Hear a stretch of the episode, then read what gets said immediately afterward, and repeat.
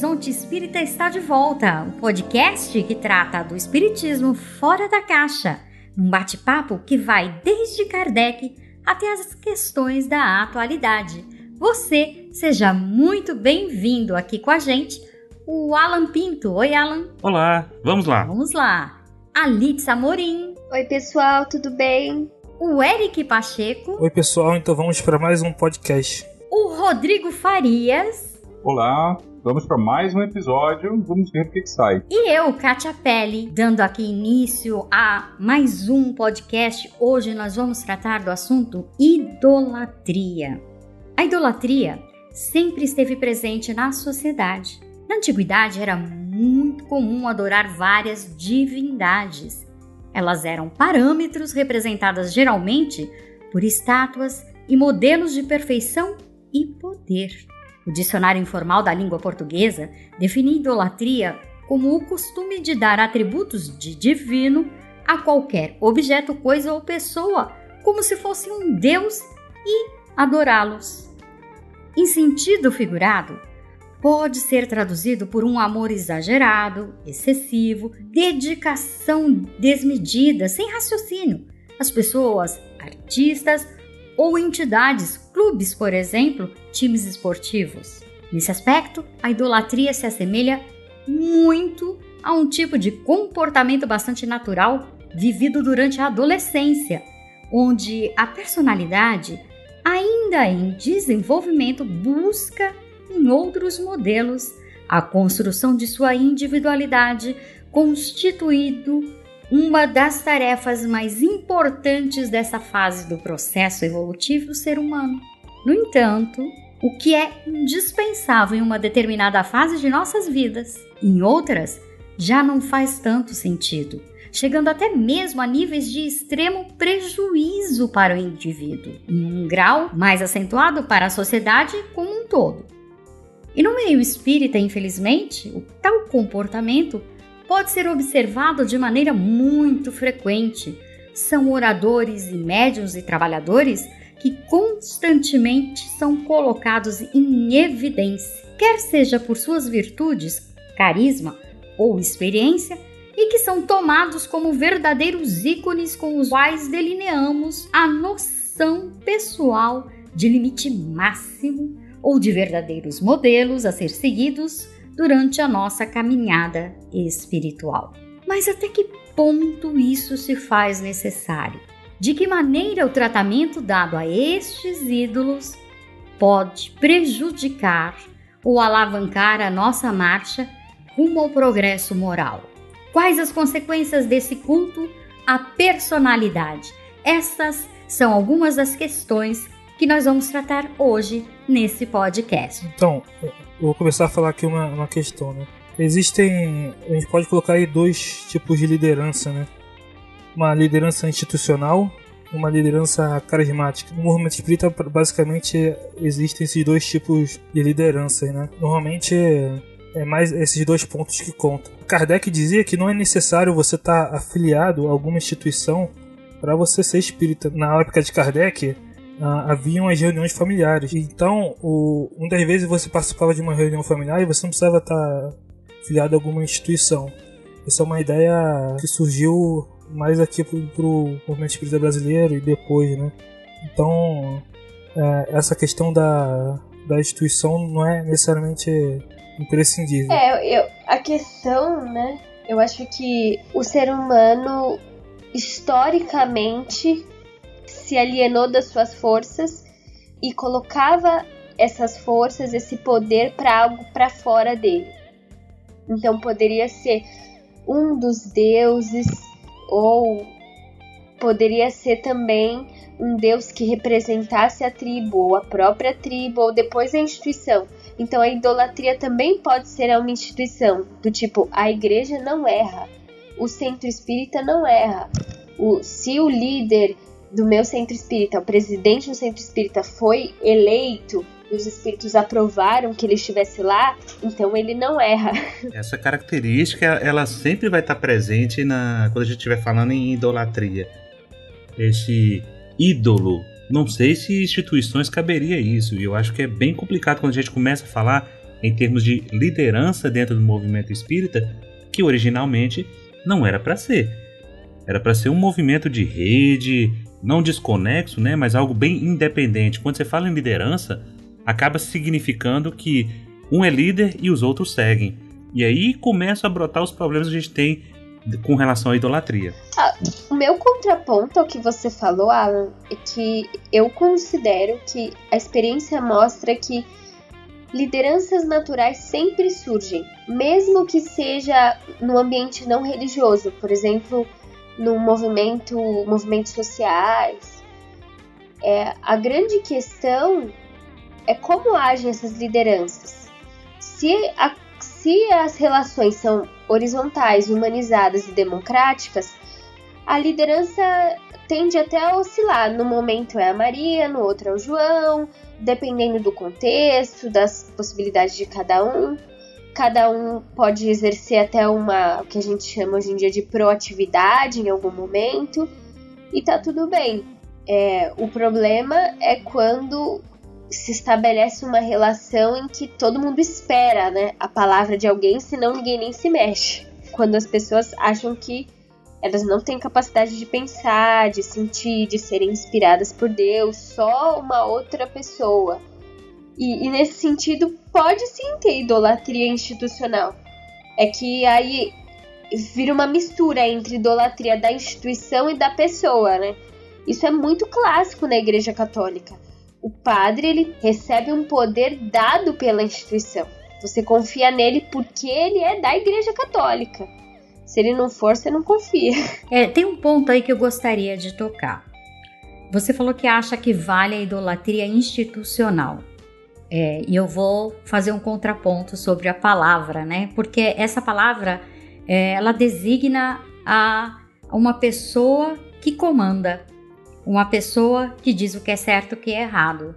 É, é um termo que ele é utilizado para isso. Então, mesmo institucionalmente, eu acho que a gente deveria buscar não permitir mais esse tipo de situação, onde deveria o coletivo agir sob consenso, né? Aí, no caso, poderíamos ter líderes e não uma idolatria, né? Não, mas é isso que eu quis dizer, liderança, não idolatria. Idolatria é uma degeneração. Agora, lideranças são naturais e, e, e são saudáveis desde que sejam democráticas. Perfeitamente. Ou seja, nós podemos identificar algumas características de um ídolo, né, Alan? Exato. Uh, a liderança, ela sempre vai existir. Se ela é institucional, se ela é carismática, alguém sempre vai tê-la, porque isso é, é, é, natural. Você vê um grupo de crianças, 5, 10 crianças, uma puxa a brincadeira, uma manda e as outras seguem. Não é esse o ponto. Nós não estamos discutindo lideranças. Lideranças do movimento espírita, lideranças religiosas, lideranças institucionais, elas fazem parte da nossa cadeia social, numa questão de organização. O problema, eh, foi bem colocado aí por, por é a degeneração disso. É a idolatria. O que é idolatria? É o excesso. E essa é uma das características desses ícones, dessas pessoas que são idolatradas. Primeiro, elas se revestem de uma aura de missionários são colocados como verdadeiros missionários na Terra. O espírita já adora essa, esse negócio de missão. Tá todo mundo aqui na, na Terra procurando encontrar a sua missão. E essa missão nunca chega ao término. E a gente esquece que todos os dias nós temos missões, nós temos papéis diferentes, nós temos funções diferentes na sociedade, na família, no trabalho, na própria doutrina espírita, no próprio movimento espírita. Só que alguém se destaca nisso aí. Pode ser o médium da casa, pode ser o presidente, pode ser o, o, o palestrante, aquele que move multidões nos seus seminários. Por que, que eles existem? Eles existem simplesmente porque tem plateia. E onde tem plateia, onde tem esse, esse mundo de, de gente que segue essas pessoas, você começa a ver um certo exagero. Quando essas pessoas começam a exagerar nesse amor excessivo, colocam esses ídolos, esses líderes, num patamar que muitas vezes eles não têm condições de assumir. Porque, gente, a gente tá falando aqui de um, de um lado que a gente é. Eu vou falar por mim, não falo por vocês que estão do outro lado, mas eu sou um, um Zé Ruela, como diz aqui na minha terra. Eu sou um Zé Ninguém, uma pessoa comum, ordinary man. E de repente você começa a ter seguidores e isso mexe com você. Qualquer um de nós estaria envolvido numa atmosfera que as pessoas começam a te elogiar, a dizer: Nossa, como você fala bem, nossa, você disse tudo que eu precisava ouvir, obrigado. E isso começa a mexer com você. A partir do momento que isso começa a mexer com você, mexe com a sua cabeça, começa a entrar algo que é, é uma característica muito é geral desses ídolos, que é a vaidade. Se sentir querido, todos nós nos sentimos. A partir do momento que isso começa a interferir no seu trabalho, não, eu só vou se tiver no mínimo tantas pessoas no auditório. Não, eu só vou se for para ficar no hotel cinco estrelas, quatro estrelas, etc, etc. Começa a fazer exigências e começa a entrar no terreno do estrelato, aí começa a aparecer os problemas. Então, é, eu queria comentar uma coisa interessante sobre isso que foi muito bem colocado. É, sempre vai haver hierarquia, né? Inclusive Kardec diz que mesmo nos mundos superiores continua havendo a hierarquia, né? É, só que no caso dos mundos superiores a, a, a, autoridade vai ser a autoridade moral, não no caso na Terra que a autoridade Aqui se dá por outras, outros fatores. Então, nos mundos superiores não vai haver a idolatria, porque vai haver o reconhecimento de uma autoridade moral, né? Do progresso moral do, do espírito. Eu queria também trazer uma, um outro lado da questão da idolatria, que tem a ver com o estado emocional das pessoas e também tem a ver com uma construção emocional que é, vem da infância, mas também vem da base religiosa e até de outras vidas. A gente sabe que o espiritismo surge num contexto iluminista e o iluminismo já trazia a ideia de que o homem não tinha mais o pecado original. Então o homem poderia se desenvolver para o bem, né, através da educação e etc. Isso já é uma concepção mais otimista de ser humano. E o próprio Kardec tem isso, o Rousseau, quer dizer, o ser humano é perfectível. Diferente da ideia tradicional da igreja de que a gente tinha o pecado original e só podia ser redimido pelo batismo, etc. Mas por que, que eu tô falando isso? é que se a gente tem concepções muito negativas do ser humano, então assim, eu não sou capaz, eu erro demais, etc, etc, você vai procurar um outro que te dá resposta, vai ter mais dificuldade de confiar em si. Mas essa autoconfiança que previne da idolatria ela não vem só da razão, ela também vem da nossa educação desde berço. Então, assim, uma criança amada, bem cuidada, uma criança com a qual os adultos dialogam, que se sente querida, ela tem força para depois se cuidar como ela foi cuidada, se respeitar como ela foi respeitada. Agora, se essa criança, como boa parte da população brasileira e mundial, cresce numa sociedade que maltrata as crianças, em que os adultos são autoritários, em que a criança não tem voz, não tem carinho, ela fica acuada, ela fica se sentindo mal, a autoestima dela fica ruim.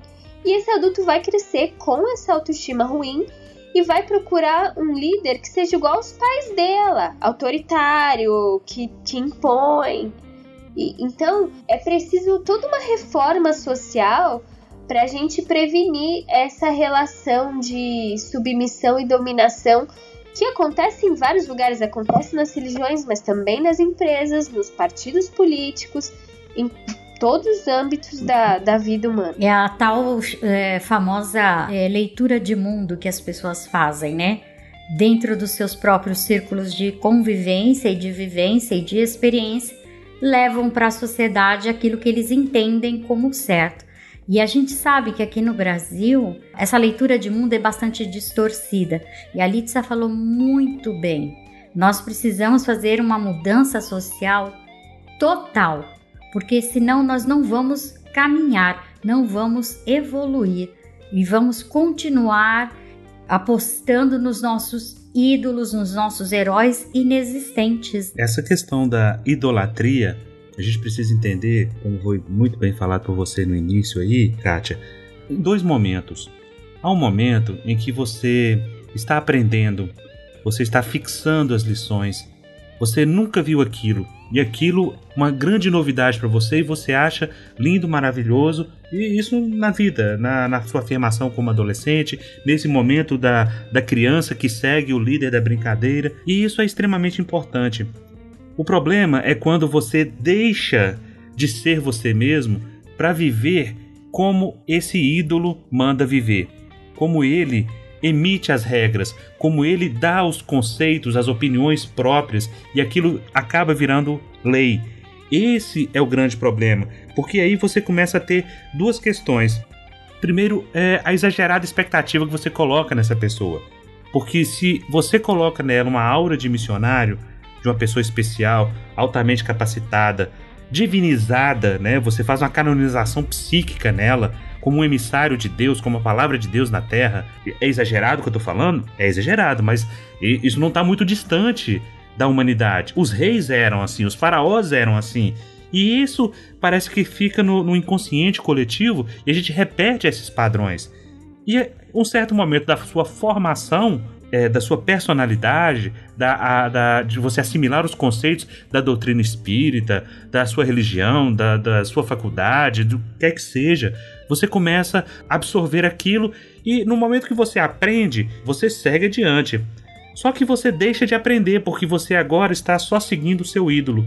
Tudo que ele diz passa a ser verdade e você passa a abdicar da sua, do seu livre pensamento, da sua livre vontade. Aí começam a entrar o segundo problema, que é a prisão a padrões. Quando você fica preso a esses padrões, surge uma figura muito perigosa em qualquer tipo de instituição: o dogmatismo.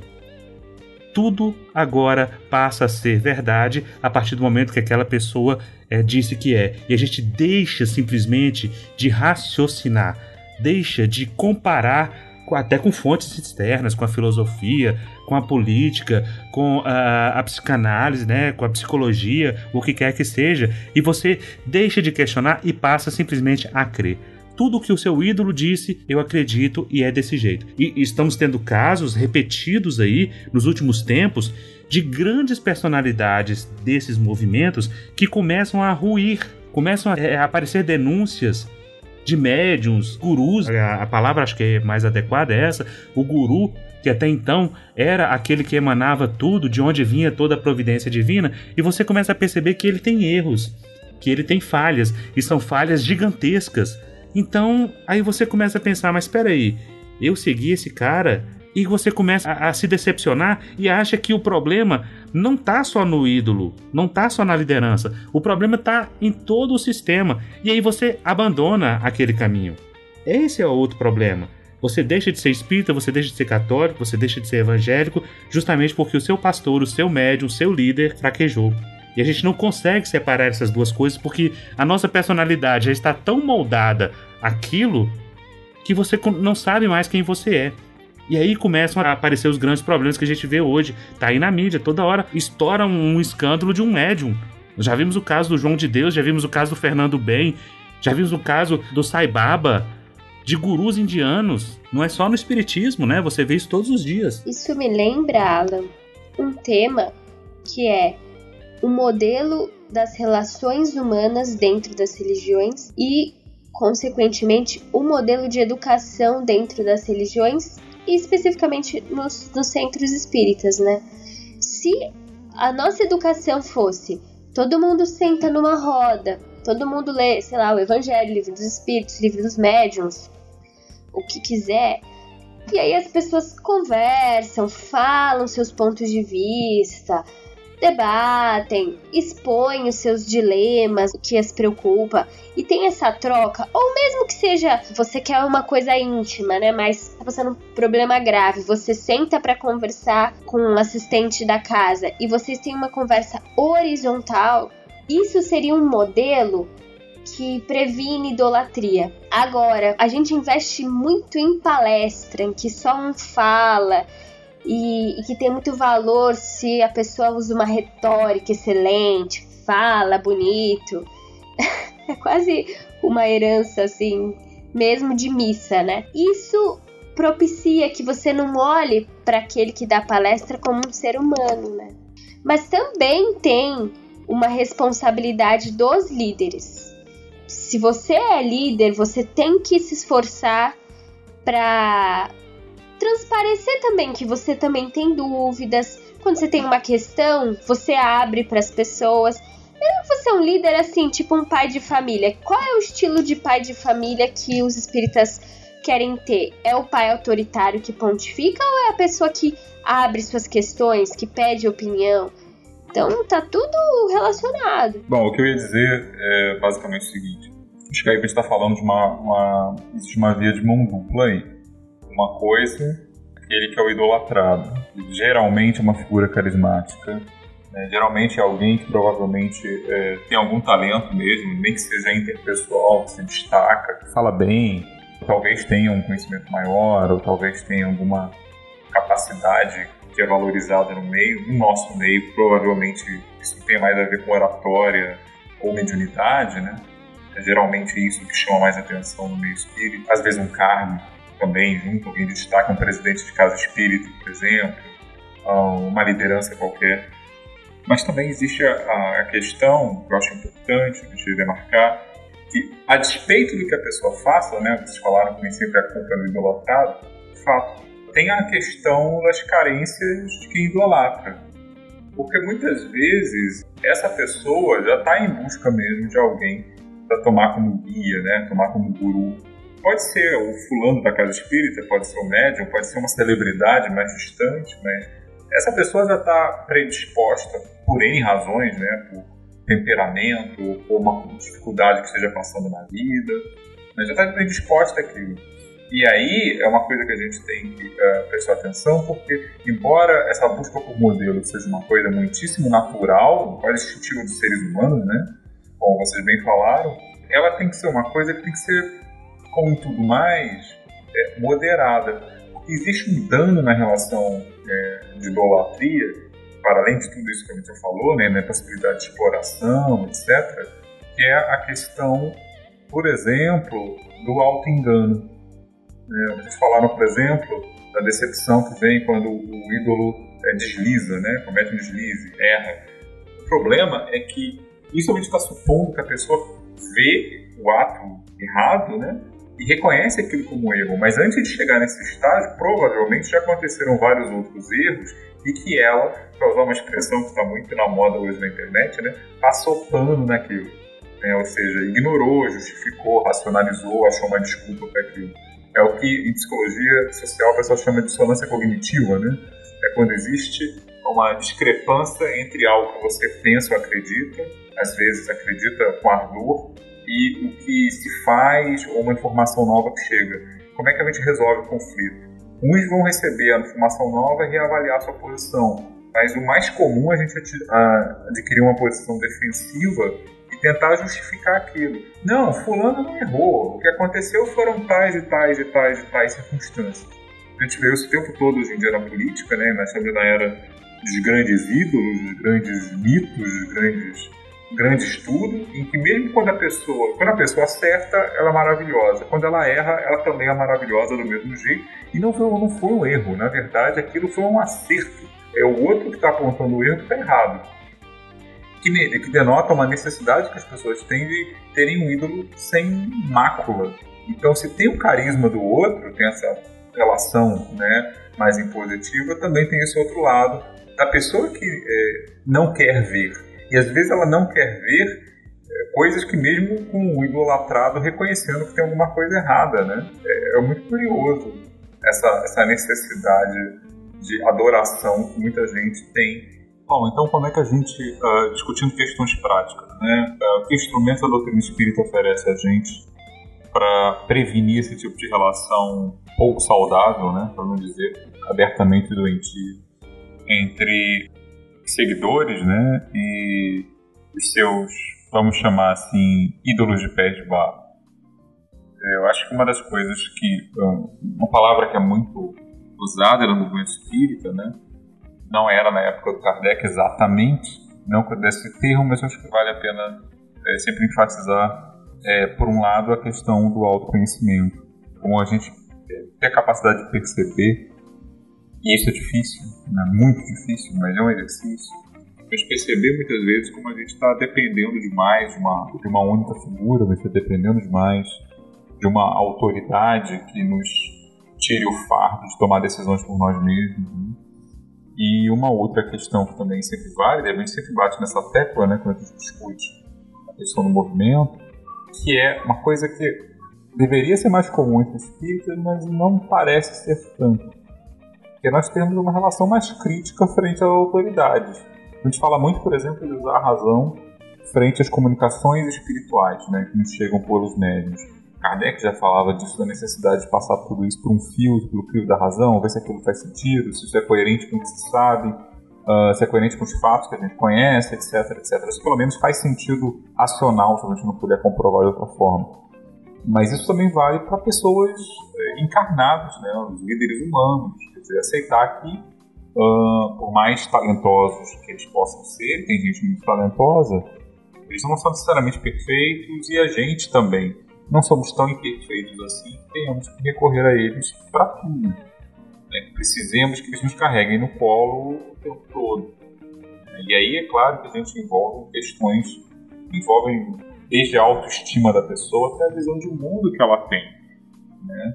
E nós estamos encarnados aqui, a doutrina nos lembra, nós estamos encarnados para aprender, então nós somos dignos de estar aqui. Né? Por mais que possamos ter nossos problemas e temos, gente tem coisas para aprender aqui. E o outro não vai poder é, fazer por nós é, esse aprendizado. No máximo, ele pode nos ajudar, nos auxiliar. Mas não é. Ele também tem seus problemas, ele também vai ter seus desafios.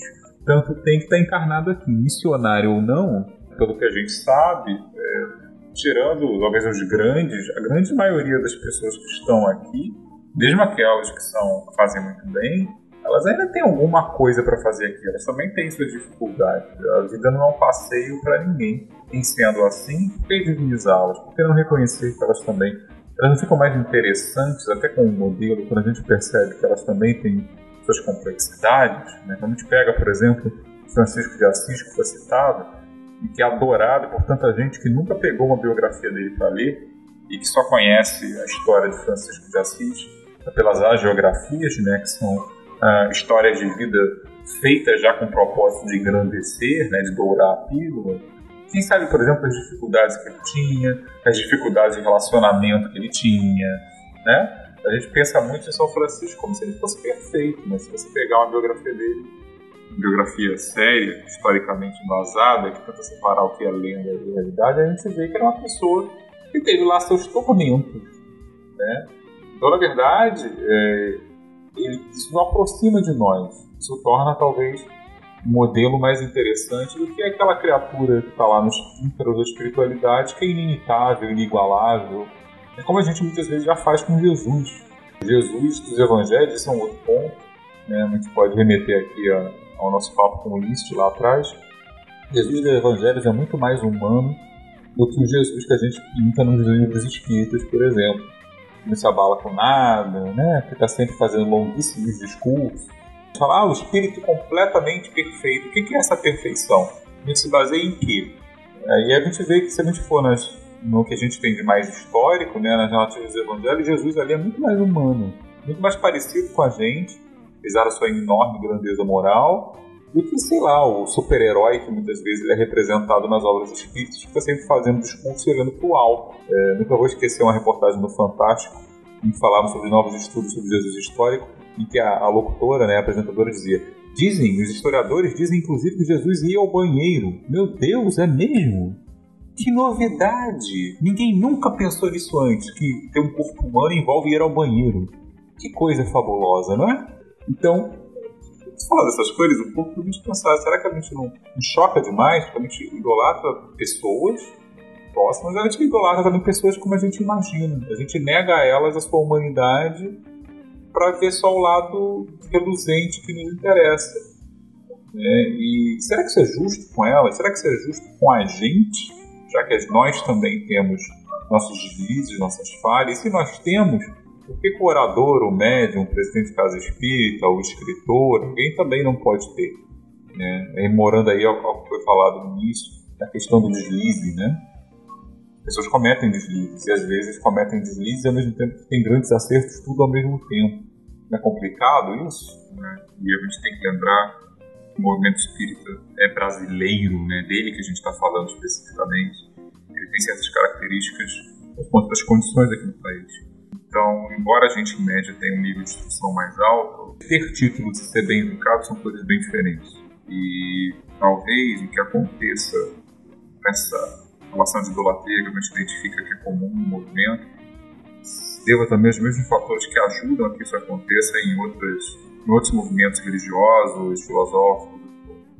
Saber como ter uma certa autonomia emocional e intelectual exige também uma certa gama de informação e nem sempre ser valorizada no perfil educacional que a gente tem. A autonomia né, é uma coisa que dá trabalho. A autonomia envolve não apenas trabalho emocional, trabalho de certa maneira espiritual, existe também um trabalho educacional. Né? Isso nem sempre a nossa, o nosso perfil educacional favorece muito isso. A gente, por exemplo, é, aprend, é ensinado desde cedo a repetir em prova o que o livro didático diz o que o professor disse, às vezes palavra por palavra. Em muitos centros espíritas, a relação com a codificação é basicamente decoreba e repetição. Então, assim, a, a gente está falando aqui de um ideal que às vezes não é favorecido pelo meio, né? e os espíritas reais, concretamente, vivem. Eu acho que o trabalho que pode ser feito aí, pelo movimento espírita como todo, é a gente começar também, já que os centros também são é, instituições educacionais, de certa maneira, né? Às vezes você não teve estudo na escola, mas você estudou alguma coisa quando vai ao centro, minimamente. É a gente começar a repensar também essas abordagens que a gente tem da relação com o livro, da relação com o palestrante, né? de começar a dar espaço para as pessoas também uh, aprenderem um pouco o que é esse tal crítico da razão, essa coisa de doutrina racional de que a gente fala tanto, eles sem pensar que significa isso na prática, no dia a dia. Enfim, acho que o movimento espírita tem alguns elementos que a gente pode alterar com o passar do tempo, aos poucos, ir favorecendo essa autonomia. Eu acho que uh, um, um dos. Eu, eu, eu fiz certos comentários sobre esse caso recente do Fernando Bem, e um dos argumentos que sempre se ouve é, ah, a gente não deve julgar pois somos espíritas, né? Eu recomendo até para quem estiver assistindo o episódio sobre crítica, que a gente falou disso. Que é um, é um equívoco, é uma interpretação literal do não julgueis do, do, Jesus, né? Kardec, lá no Evangelho segundo o Espiritismo, vai dizer que a gente não pode interpretar isso literalmente.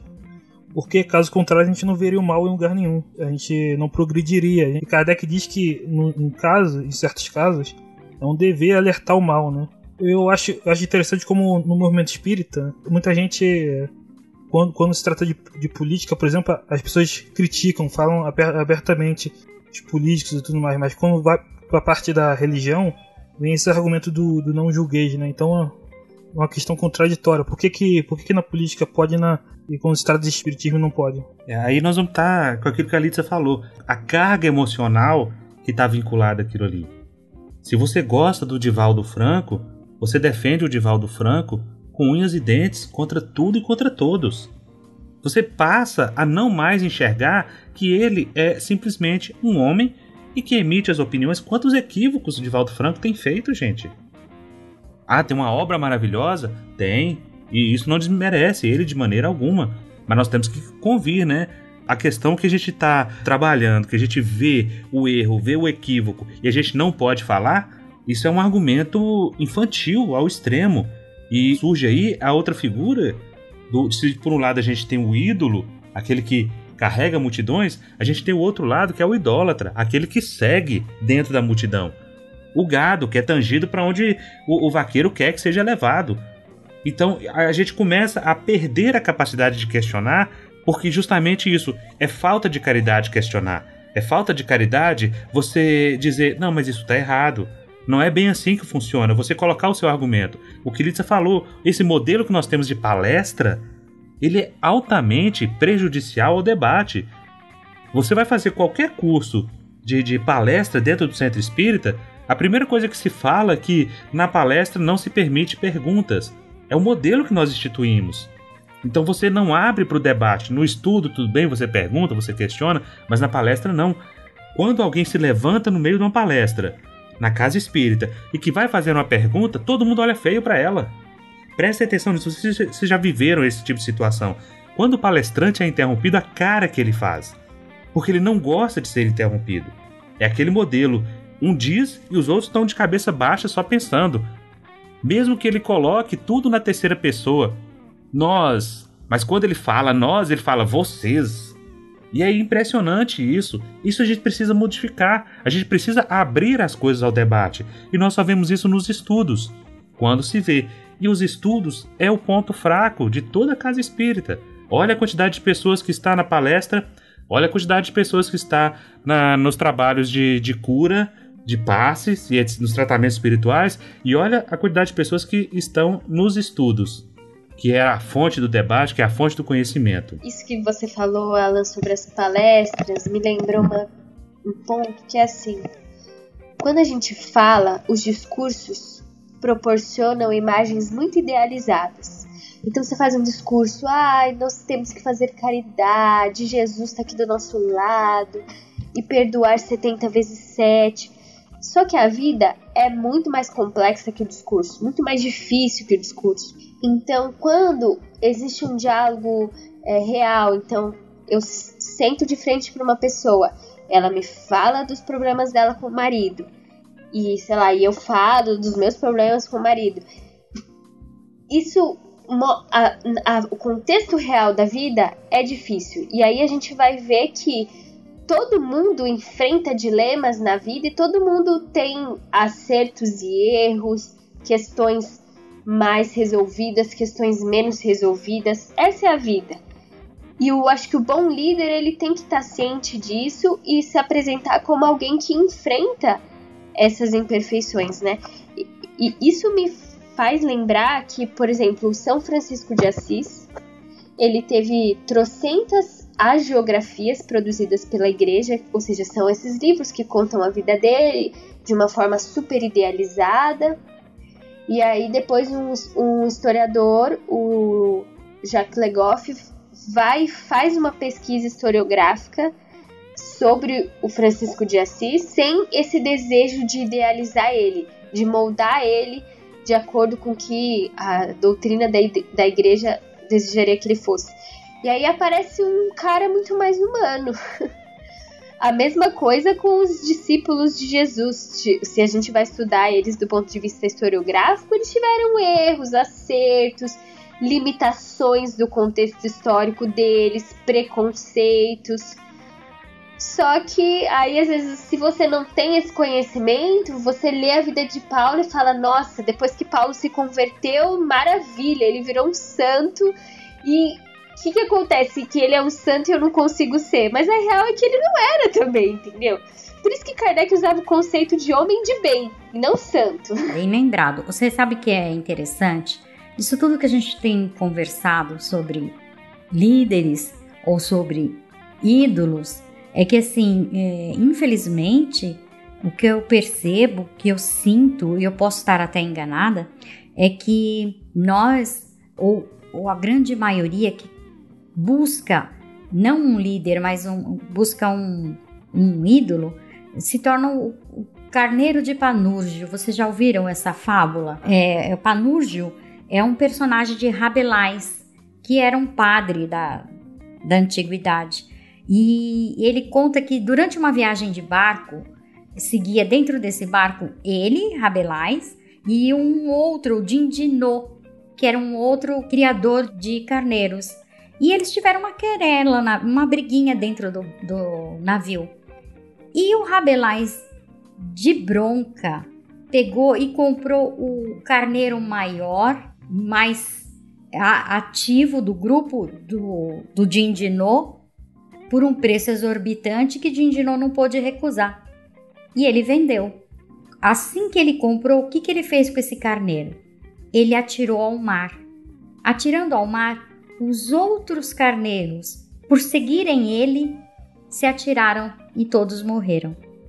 Então veja, é bem a nossa situação hoje, social, política e religiosa do nosso país em busca de seguir um, um ídolo, a gente se torna cego e passa a ouvir e simplesmente aceitar tudo que é falado, tudo que é passado, sem ao menos parar para analisar com o mínimo de senso que se espera para ver se tem algum fundamento lógico e racional no que aquele ídolo, porque não é líder, está falando. Consciente ou inconsciente, ele está prejudicando não só a si mesmo, como toda aquela população que o segue. Olha a responsabilidade desse ser. E olha a responsabilidade também de quem o segue. Porque cego ou não, escolheram. É interessante a gente lembrar aqui de uma leitura lá do Evangelho segundo o Espiritismo, lá do capítulo da Sede Perfeitos, da Perfeição Moral, o mesmo que tem o, o mesmo capítulo que tem a leitura do Homem de Bem. Chama-se A Virtude. E coloca justamente sobre. faz esse questionamento do que é virtude e quais são as características dos virtuosos na Terra. Nós, a partir do momento que somos gado, que somos um, um, um bando de carneiros seguindo aquele carneirão, a gente acaba atribuindo a essas pessoas qualidades que elas não têm.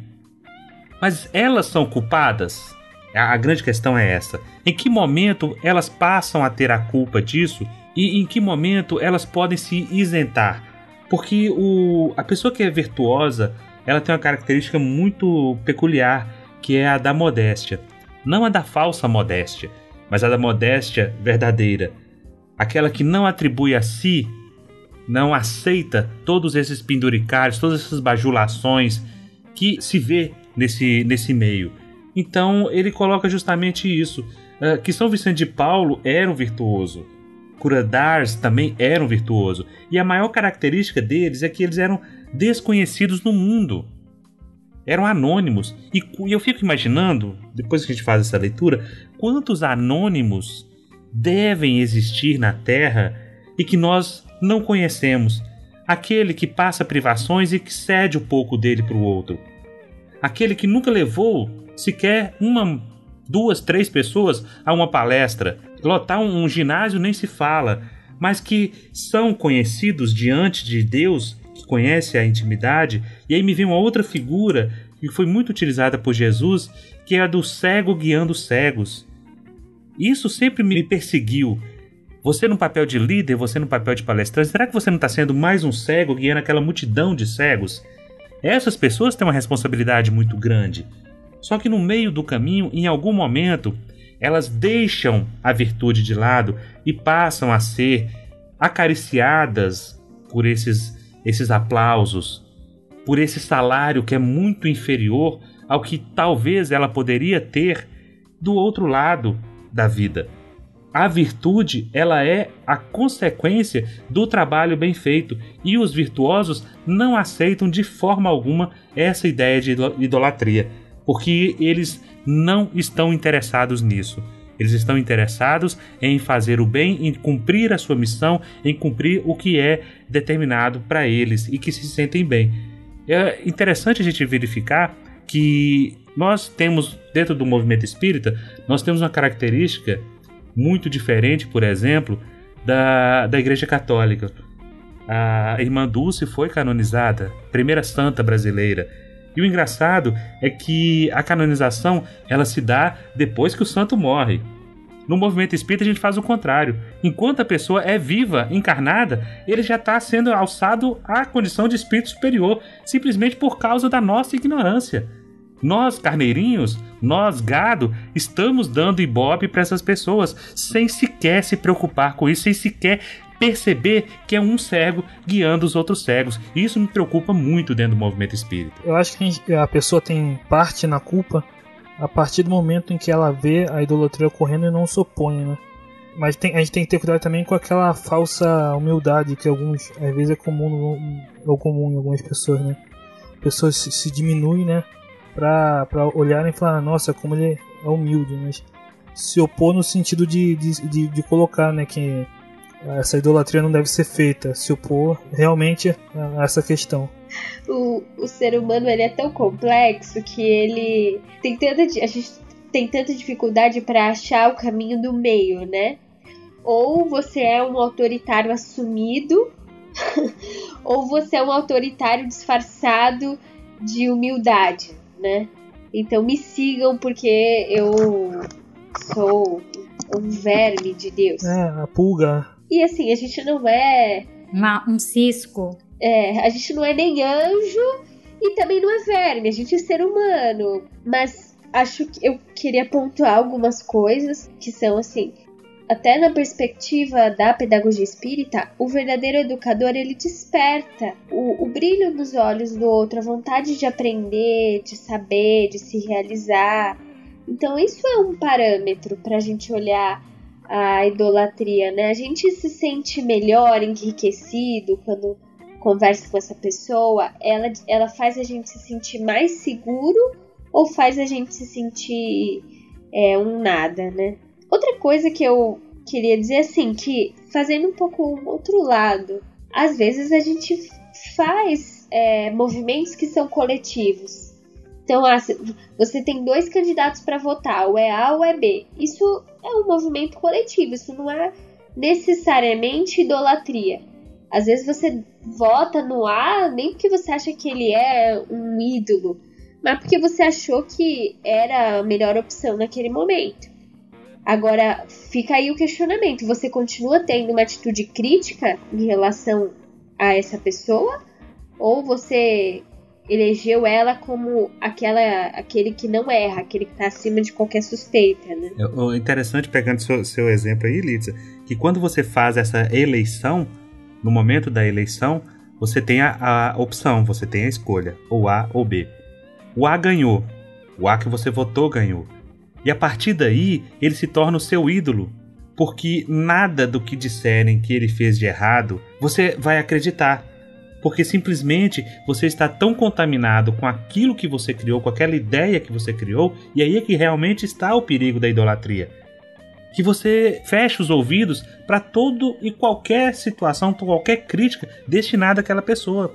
E assim são os idólatras. E assim eles estão sempre argumentando e usando argumentos infantis para diminuir aqueles que se levantam. E o que você falou é muito sério. O seu ídolo, é o seu líder, é aquele que está promovendo, que está te libertando, está te educando, está te fazendo crescer até junto com ele?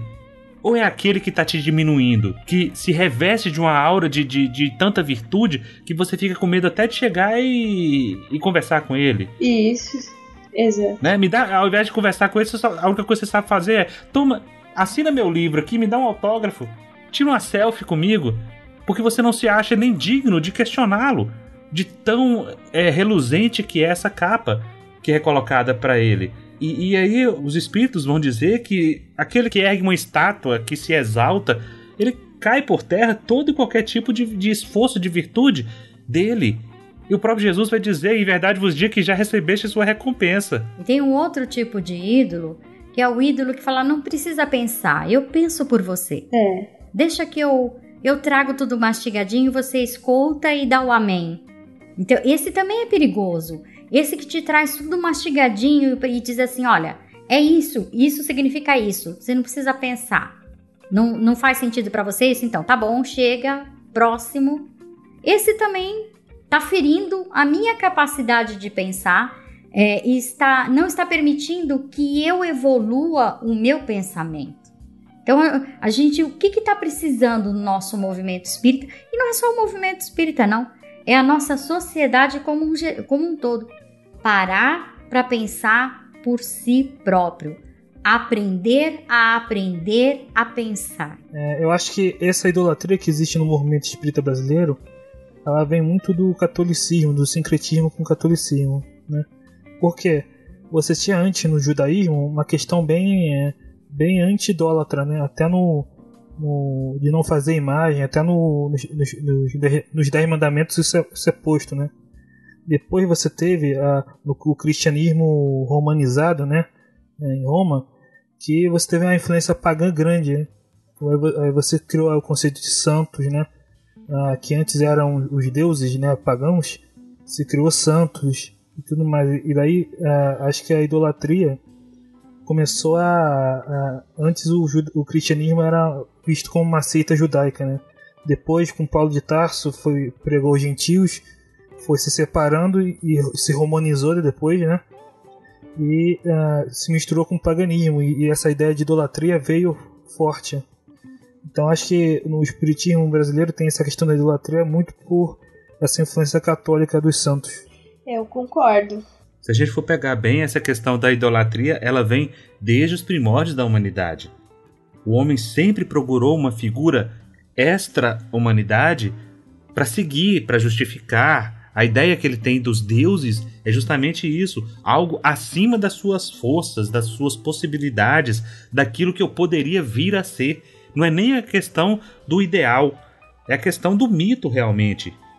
A mitologia vai dizer justamente isso. Quem eram os deuses? Eram aqueles seres que não tinham a moral, porque a moral não fazia parte do comportamento dos deuses, eles tinham poderes sobrenaturais e era quem mandava no destino da humanidade.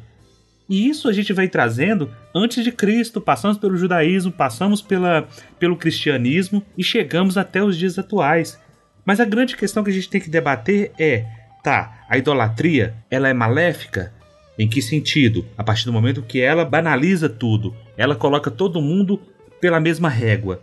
Mas o que a gente faz para romper? Como nós devemos agir, trabalhar para romper, para acabar com isso dentro do movimento espírita? Acho que essa é a grande questão que a gente precisa analisar. Eu concordo com o Eric. Acho que se a gente tivesse tido um cristianismo mais próximo do judaísmo, ah, nós seríamos menos idólatras porque os protestantes originais eles eram menos idólatras. Eles não tinham problema em aceitar, por exemplo, que o Lutero fosse um humano e errasse, porque a fé deles não estava em Lutero, a fé deles era mais transcendente, né? É verdade mesmo que a idolatria é uma prática antiquíssima e que permaneceu e que che chegou até nós por vários caminhos, né? Mas voltando para essa pergunta que você trouxe, Alan, como é que a gente sai da idolatria?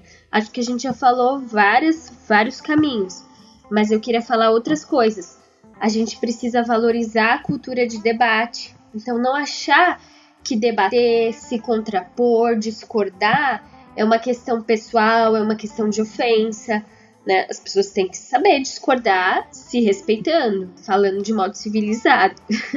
Acho que também sempre é bom a gente estar tá aberto a aprender. Ou seja, eu não, eu não aprendo só com o cara do centro espírita. Eu vou na psicóloga, eu leio um livro, eu assisto um documentário, eu vejo um filme. Eu me permito pensar fora da caixa. Então, acho que esses são alguns caminhos além de outros que a gente já falou, né? Você pode continuar ouvindo o Horizonte Espírita, o nosso podcast. Sim. A partir do momento que a gente dá autonomia para as pessoas, eu acho que nem, é, nem dar autonomia é, é a palavra, é a, é a expressão adequada. Estimular, né? É estimular, adquirir cada um de nós adquirindo a autonomia de pensar por si só e saber que questionar não é pecado. Você pode, você deve questionar, até mesmo porque o próprio Kardec estimulava isso nas pessoas e nós perdemos essa capacidade de questionar porque nós tivemos os nossos questionamentos abafados para não estragar o médium, para não estragar o palestrante, para não estragar o expositor do seminário, o líder, o ídolo, a, a estrela da noite. Então você não, não pode de forma alguma fazer qualquer tipo de menção a isso, porque vai vir um monte de gente para acabar com, com, com aquilo que você está fazendo. Já vi gente colocar o seguinte: quando você vai falar de uma obra mediúnica, de um livro, a pessoa acha que é pessoal. Você está criticando o texto. Nós falamos disso no episódio sobre a crítica. Você está criticando o texto, você não está criticando o médium ou o espírito. Você está tratando de uma ideia. E as ideias, como o Eric já colocou aqui é, várias vezes, as ideias elas precisam ser debatidas, elas precisam ser trabalhadas.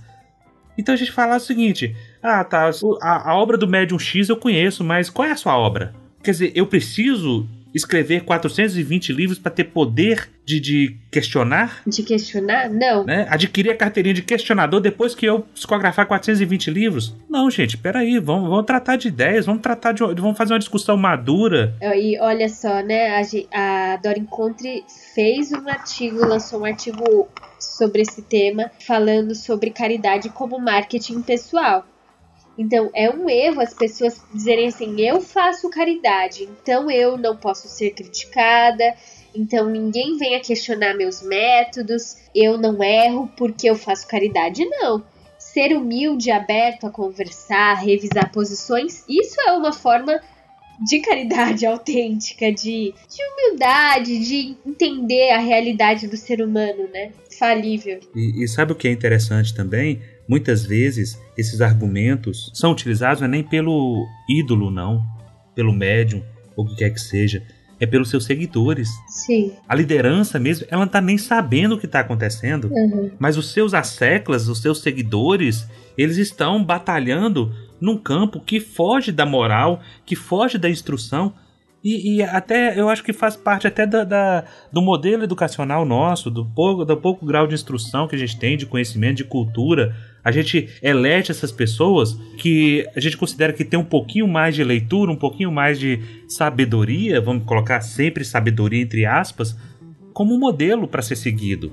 E aí a gente fica na, na zona de conforto, não estuda, não lê, não interpreta, não faz um juízo de valor das coisas, não coloca um senso crítico naquilo que você está vendo de errado e fica calado justamente para quê? Para não levar controvérsias para casa, para não atrapalhar a vibração do ambiente. Isso é terrível. Isso você abafa toda e qualquer possibilidade do diálogo. Por isso a gente vê tanta gente deixando o movimento espírita. Quem sai da casa espírita é aquele que não encontrou ressonância no seu questionamento, não encontrou uma abertura, uma liberdade para falar abertamente sobre as coisas que ele não concordava. Porque quando você levanta e fala, eu não concordo com isso, o que? Você está questionando o médium? Você está questionando Kardec? Kardec pode e deve ser questionado, gente. Ele não deixou tudo pronto, não. Não é nenhuma heresia você levantar a lógica da coisa e dizer esse raciocínio ele está equivocado. O que, que é uma coisa sofisticada? A, a palavra sofisticação ela vem justamente de quê? Do sofisma, que é você através da dialética, da conversa muito bem colocada, levar as pessoas ao engano, a uma teoria falsa. Cadê o tal de é preferível rejeitar nove verdades a acatar uma teoria, por mais falsa que ela seja? A gente está deixando tudo isso de lado. O Raul Teixeira usa uma expressão que é muito interessante, que a gente fica coando mosquito e engolindo elefante. O que é engolir elefante? É engolir essas pataquadas que esses médicos, que esses expositores, que essas lideranças falam, emitindo as suas opiniões, que ele tem todo o direito de fazê-lo, claro. Só que o, o que acontece? Essas pessoas começam a emitir as suas opiniões e quem recebe, os ouvintes, não filtram e não entendem que aquilo ali é simplesmente uma opinião. Não, aquilo ali, porque foi o médium X que falou, passa a ser a lei. E quando alguém questiona, é simplesmente massacrado nas redes sociais. A gente está vendo isso com relação ao Fernando Bem. Quantas pessoas estão aí denunciando, dizendo que foram enganadas, e quantos seguidores estão levantando e dizendo, não, é ofendendo as pessoas, que eles estão errados e, e que é uma falta de caridade, e exaltando a figura do ídolo que eles elegeram. Ídolos de pés de barro, frágil, como todos nós aqui na Terra somos, com os nossos problemas, com as nossas deficiências, com as nossas intransigências, com aquilo que a gente ainda não conseguiu trabalhar e vai precisar de muitas e muitas vivências aqui na Terra ou em outro mundo para poder atingir a perfeição moral. Tá todo mundo na mesma. Todo mundo correndo a maratona, ninguém chegou na linha de chegada ainda, ao final da corrida, até aqueles que estão no pelotão de elite. Um ponto que eu queria colocar também é a idolatria aos médiums, né? E aqui citando um trecho do livro dos médiums, no item 226, né, Kardec vai perguntar se existe médium perfeito na Terra. Os espíritos vão responder que a, a médium perfeito não existe na Terra, né? O que existe são os bons médiums. Eles definem bom médium como aquele que tem sido menos enganado. Todos nós, sendo espíritos da terceira ordem, estamos sujeitos à mistificação, né? Então, não existe um médium que você possa pegar e aceitar sem análise todas as comunicações que ele recebe. Algumas delas vão ser mistificações. Você tem que analisar, separar, ah, pegar o que tem de bom na comunicação e avaliar, passar pelo crivo da razão, como Kardec recomendava. E o interessante é justamente isso. Quando a gente utiliza o crivo da razão, o espírita bate no peito para dizer que nós temos uma fé raciocinada, que nós somos ciência. Quando você utiliza esse crivo e vai criticar uma obra, todo mundo se revolta contra. É impressionante isso. É uma hipocrisia. É uma falta de bom senso que domina o movimento espírita e que a gente precisa se livrar disso o quanto antes. Porque a gente só vê, com o passar dos tempos, que a coisa vai ficando pior, sempre indo para um lado obscuro da força. Porque a gente simplesmente vai deixando, vai levando. Deixa a vida me levar, a vida leva eu. E quando a gente pensar que não, o mundo de transição já acabou, já está num, num mundo de regeneração e nós ainda estamos seguindo essas lideranças. Nós ainda estamos com a idolatria. Nós ainda estamos no meio do, da manada, o movimento de manada, como gado, sendo levado para onde as pessoas querem nos levar. É, o assunto está tão interessante, vocês estão desenvolvendo tão legal o tema que para mim só eu só fico virando a cadeira de um lado para outro para ver o que um vai falar, o que o outro vai dizer, o que o outro vai comentar. É muito bom, né? Essa roda de conversa é sempre muito boa.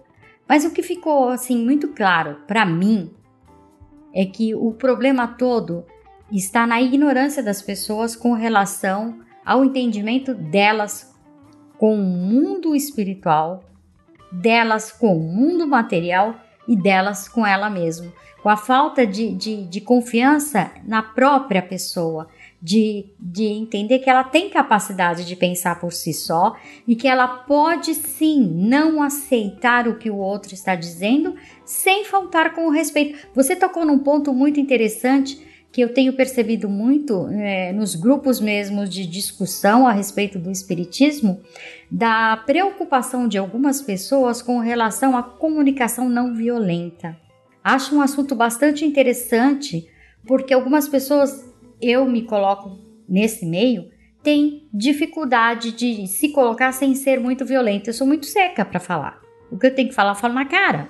E isso muitas vezes pode ofender as pessoas. Então, acho interessante também esse cuidado é, de quem vai falar. Escolher bem as palavras, é, tentar é, deixar claro que não é, não é a intenção pessoalizar, mas sim é, trazer a, a, a, o problema que se, que se transforma, que existe, que está aí e que nós precisamos resolver. O Espiritismo ele não foi feito para ídolos. E o Espiritismo foi feito para a transformação da sociedade. Veja bem, tudo no coletivo, tudo no agrupamento, né? Esse esse trecho que o Eric citou me inspirou assim a, a dizer assim que Abençoadas são as pessoas que se permitem mudar de opinião, que se permitem dizer não sei, que se permitem aprender com a vida. O Pestalozzi era assim, o Kardec era assim, eram pessoas que reviam opiniões, que aprendiam com tudo, né? Com outros intelectuais, com a experiência, com a inspiração dos espíritos. Por exemplo, eu adoro ler biografias. Eu acho que são super instrutivas, são inspiradoras. Acho que existem muitos grandes homens e grandes mulheres nos quais a gente pode se inspirar. Isso não significa idolatria. A partir do momento que a gente entende que nós somos outros seres humanos em outros contextos, desenvolvendo outras questões de outras formas.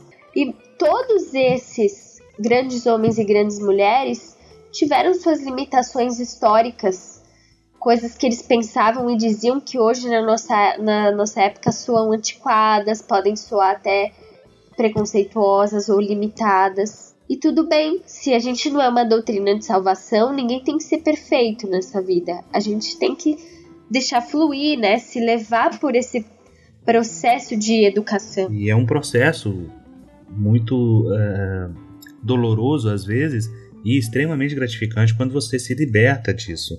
Você falando das biografias, é, qual a diferença da, de uma biografia de alguém que você admira para a, a questão, a relação de idolatria? É justamente o excesso. Quando, enquanto numa biografia você admira e, e passa a ver aquele bom exemplo como algo a ser uh, copiado, a ser trabalhado, na idolatria tudo é demais você passa a ficar cego, você vive uma fascinação com uma pessoa encarnada, com uma pessoa que está caminhando do seu lado. E por que é que essas pessoas elas não se dão conta disso? Porque o orgulho e a vaidade é algo assim extremamente difícil de ser trabalhado em nós. Quando você vê que as pessoas estão ali te aplaudindo e você desconfia que durante a sua fala, durante a sua palestra, você emitiu um conceito equivocado, é muito difícil voltar atrás. Por que é que Kardec e Pestalozzi não tinham problema nenhum em dizer estou errado? Kardec fez isso. Kardec, na, na primeira edição, do livro dos Espíritos falava uma coisa, na segunda já colocava outra totalmente diferente. Você vê, por exemplo, a questão da, da possessão, que ele afirmava que não tinha, não existia possessão no livro dos médiuns, e na revista espírita ele coloca um caso de possessão e vai dizer que sim, existe possessão. Qual é o problema disso? Qual o problema de dizer, não, eu não tinha todas as informações até aqui, até onde eu soube, eu achava que era desse, dessa forma, mas aí eu tive outras ideias, outras informações e agora eu penso diferente. Uma das coisas que eu mais gosto de fazer é mudar de ideia, principalmente quando é diante de um bom argumento e alguém diz para mim algo que faz sentido e eu reconheço que eu estou errado. Ainda bem, porque eu abandonei aquela ideia equivocada, estou seguindo um novo caminho, um novo, uma nova trilha. Quando nós fazemos isso, o processo educativo, ele nos liberta. Quando nós insistimos de que eu estou num trilho e não numa trilha, e eu tenho que seguir por esse caminho porque esse aqui é o modelo do meu ídolo, aí a gente começa a fazer os mesmos equívocos, do cego guiando o cego, do cego sendo guiado por outro cego. Isso Jesus nos alertou. Jesus nos alertou sobre os falsos ídolos, sobre os falsos profetas. Se disserem que o Cristo está aqui, não acreditem. Ele não está ali. E quantos estão aí dizendo que o Cristo está ali? Outros dizem que são o próprio Cristo, que são reencarnação de não sei quem, de não sei quem lá mais. A gente precisa parar de acreditar nessas fantasias, nessas infantilidades e passar a ver a vida com, um, um, com olhos mais amplos, ver o panorama, dar um passo atrás. Dá um passo atrás, faça uma análise crítica, resolva a sua vida para que a gente possa se libertar desses modelos pré-estabelecidos e entender que nós somos individualidades.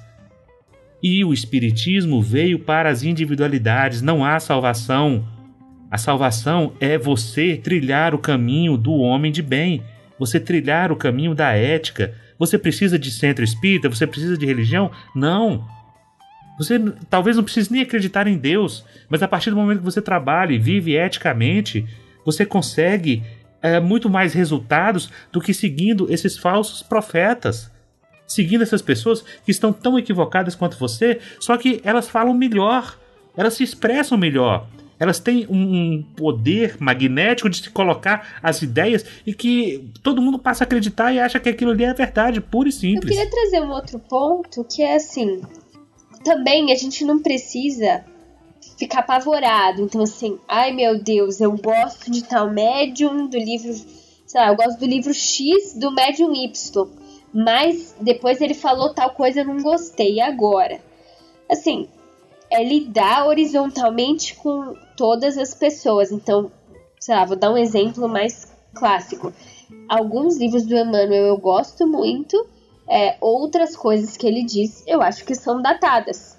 Então, assim, eu nem jogo ele no lixo, é, mas ele não é meu ídolo. Ele é como um amigo que falaria alguma coisa. Isso também tira a pressão das pessoas. Então, você, você pode assistir o palestrante X e discordar. Quando é que nas religiões fica pesada a coisa da idolatria? Quando tira autonomia, por exemplo, se a pessoa vai decidir se ela vai ficar casada ou se ela vai se divorciar se ela vai educar os filhos assim ou assado, se ela vai votar no partido à esquerda ou à direita. Aí fica muito grave. Eu acho que felizmente o movimento espírita padece um pouco menos do que outras religiões. Os evangélicos estão no, no talvez estejam no Brasil na posição da religião que mais tira a autonomia das pessoas. Mas é, é bom sempre a gente falar, acho que tá todo mundo suscetível a isso, que a, as decisões importantes da nossa vida, quem tá no no nosso sapato, quem vive a nossa vida e tem condição de fazer uma escolha, é a gente. E mesmo que a escolha não seja melhor para os olhos de outro indivíduo, do seu irmão, do seu pai, é, da sua mãe, do líder do centro espírita, o processo evolutivo é seu. Então, às vezes eu também penso nisso. Ah, o Pestalozzi, nossa, foi morar com órfãos, fez uma coisa super radical. Eu acho que não faz parte do meu processo hoje ser tão radical igual ele. Talvez daqui a alguns anos ou numa outra vida faça, e tudo bem, porque a caminhada é minha. Então, saber que o espiritismo não tá me ameaçando com o fogo do inferno, que é uma religião evolucionista, isso me ajuda. Ele vai inserindo, né? Eu acho que o assunto foi muito bem tratado, muito bem desenvolvido e que cada um tire as suas conclusões, é, as suas reflexões quando necessário, né? Esse é a, intenção, essa é a intenção desse podcast Horizonte Espírita, né, pessoal? A gente não quer dar resposta nenhuma para ninguém, porque não existem respostas prontas. Mas o grande, a grande proposta nossa é justamente colocar as perguntas, que nós possamos nos questionar em que momento eu estou sendo gado, em que momento eu estou sendo líder, em que momento eu estou cuidando da minha vida e em que momento estou tendo uma vida analítica. A vida que não é analítica ela não merece ser vivida. Quem disse isso foi Platão. Então, vamos analisar para a gente merecer. Nós temos tantos bens, todos os dias a vida nos oferta tanta coisa boa, tantos livros, tantas obras, a arte, gente. As obras de arte, eu fico imaginando o que seria da nossa vida sem a arte, sem música. Então vamos parar, vamos ouvir, vamos pensar se o nosso ídolo, ele tem razão. Você colocou muito bem, a gente não está pegando tudo e jogando fora, não. Tem muita coisa que é aproveitável, claro que tem, mas a gente fica, precisa ficar de olho nas notinhas de rodapé. No momento em que ele escorrega, porque ele também é humano, e se ele não errou ainda, fatalmente errará, porque a nossa condição é essa. Mas nós não podemos é ficar presos ao erro. Então vamos nos libertar, vamos tirar essa ideia do pecado, vamos fazer uma crítica sensata porque pra gente mesmo, se aquilo tá te machucando, se aquilo não tá te trazendo bons resultados, dispense, saia, siga adiante. Siga a sua consciência, que é onde está escrita a lei de Deus. É, isso eu poderia ter falado antes, mas o Alan acabou puxando. A... E sim, existem casos em que certas pessoas são tão autoritárias, mesmo que seja um autoritarismo velado, disfarçado de palavras doces, e que a melhor solução é você se levantar e se retirar. Então, sistemas de casas espíritas autoritárias que não são abertas à diversidade, ao diálogo, pais, mães, maridos, namorados, amigos, pessoas que são autoritárias, não só eu acho, como eu tenho convicção por experiência e por aprendizado que esse tipo de relação é tóxica, é abusiva e a gente tem que saber se levantar, se retirar. Agora, existe uma. Isso, é, isso são os casos graves, mas existem casos em que você gosta de determinado líder político, intelectual, religioso, você gosta de um pedaço do que ele fala, do que ele faz, e com outro pedaço você não concorda. Tudo bem. Segue o jogo, né? É, segue o jogo. Então, esse foi mais um podcast Horizonte Espírita. Não esqueça de deixar o seu comentário. Procure aí através do seu agregador, um exemplo é o Spotify escute aonde você quiser. Você, inclusive, pode fazer o download entrando no site horizonteinfinito.com.br. Lá você vai encontrar os nossos podcasts e ouvir a hora que você bem entender, fazendo o que você tiver que fazer. Beijo para todo mundo!